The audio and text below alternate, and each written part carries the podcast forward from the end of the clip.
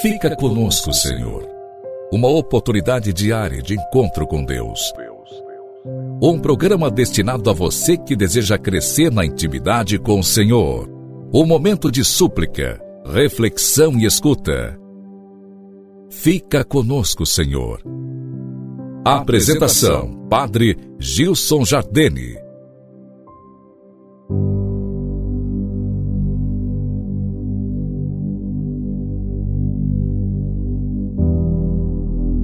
Graças e louvores se deem a todo momento ao Santíssimo e Diviníssimo Sacramento.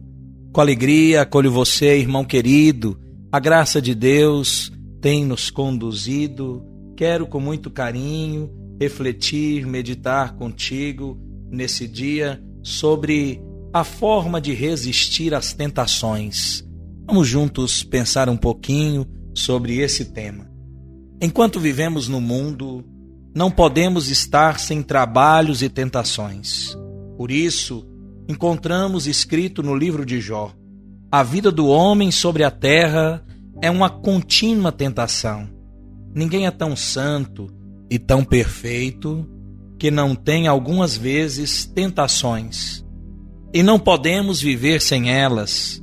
São, contudo, as tentações muito úteis ao homem, pois se são importunas e pesadas, porque nelas o homem é humilhado, instruído e purificado. Todos os santos passaram por muitas tentações, trabalhos e sofrimentos, e foi assim que eles aproveitaram. E os que não quiseram sofrer e levar com ânimo foram tidos por maus e desfaleceram no caminho da salvação. Querido irmão, a tentação é um momento preciosíssimo. Se nós vivemos esse tempo, essa realidade, esses desafios constantes, diários, com humildade, buscando a comunhão com nosso Senhor, purificando os nossos ideais, nós vamos chegar com certeza às virtudes mais elevadas e vamos nos aproximar sempre do mistério sublime da comunhão com Deus. Não há ordem tão santa, nem lugar tão retirado onde não haja tentações e adversidades.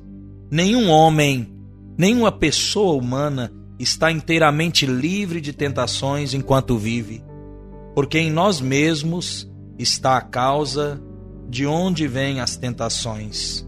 Nascemos com a inclinação ao pecado Passada uma tentação, tribulação, vem outra, e sempre teremos que sofrer, porque se perdeu o bem de nossa primeira felicidade.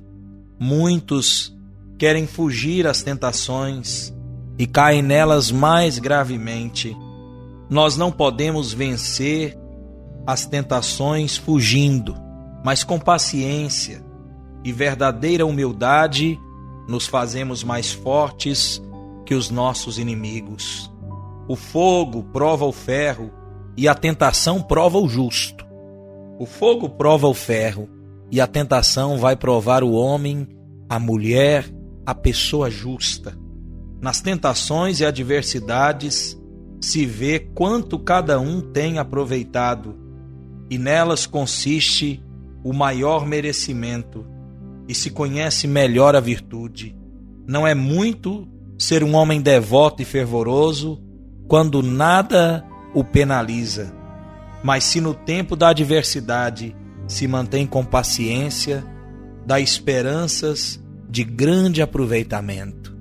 Queridos irmãos, recordemos a palavra que nos diz: o ouro e a prata se purificam no fogo, e o homem, fiel a Deus, justo, no cadinho da humilhação que nas tentações nós saibamos confiar no Senhor e prosseguir decididamente.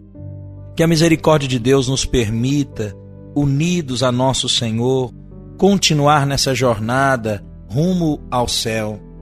Importa prosseguir decididamente. Aquele que perseverar até o fim, diz a palavra, será salvo.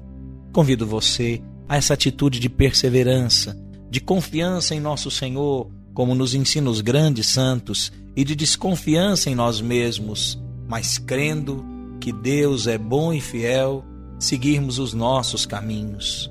Recordemos aquilo que nos ensina São Francisco. Ele diz: comece fazendo o que é possível e logo estarás fazendo o impossível. Querido irmão, vamos viver com muita confiança nossa vida, conduzindo segundo a santa vontade de Deus, sem arrumar desculpas, sem se apoiar em muletas para dizer: olha, eu não faço isso por causa disso, a culpa é da circunstância da vida, desse ou daquele. Não, não, não. Façamos o que é possível, nos recorda São Francisco, nos ensina, e logo faremos o impossível. Deixemos o Espírito de Deus nos guiar, e guiados pelo Divino Espírito, sigamos com fé e esperança.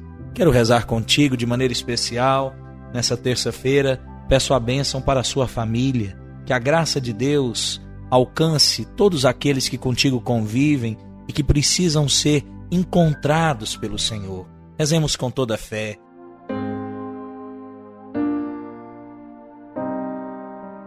Em nome do Pai, do Filho e do Espírito Santo. Amém. O Senhor esteja convosco. Ele está no meio de nós.